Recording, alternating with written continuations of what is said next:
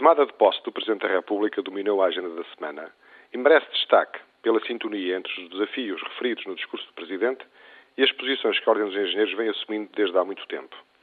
Destaco o papel da inovação, da investigação, do desenvolvimento tecnológico, da melhoria do ensino e a ligação entre as universidades e as empresas como forma de aumentar a competitividade e, consequentemente, as condições de vida das populações.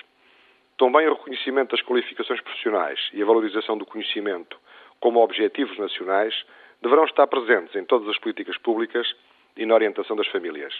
Consideramos indispensável que os cargos da administração pública sejam ocupados por critérios de competência e não por compadrios de interesses diversos, de forma visível ou discreta.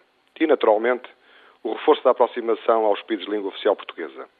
São temas que, permanentemente, têm estado presentes nas atividades da Ordem dos Engenheiros.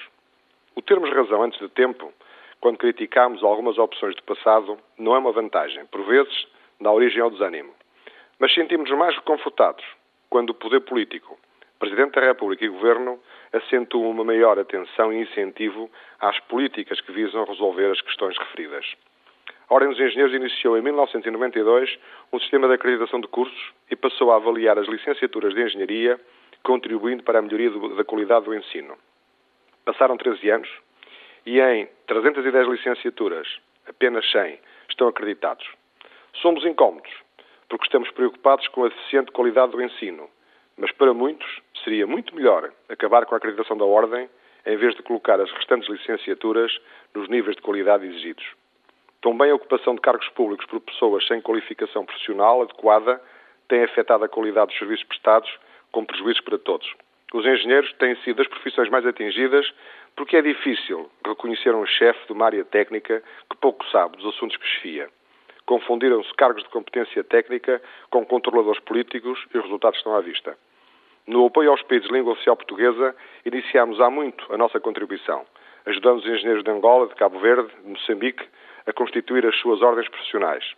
A estreita relação com as ordens de Cabo Verde e de Moçambique permitiu o reconhecimento dos engenheiros portugueses naqueles países, desde que inscritos na Ordem dos Engenheiros de Portugal. Também em Cabo Verde disponibilizámos para apoiar a Ordem dos Engenheiros e o Governo na revisão da legislação técnica do setor da construção. E este ano, a nossa revista de Engenharia passará a ser distribuída de forma gratuita pelos engenheiros daqueles dois países. Não temos qualquer apoio do Estado, mas não deixamos de assumir, enquanto engenheiros, a responsabilidade de promover o que nos parece óbvio para o interesse público, na esperança de que um dia a qualidade e o mérito sejam reconhecidos em Portugal.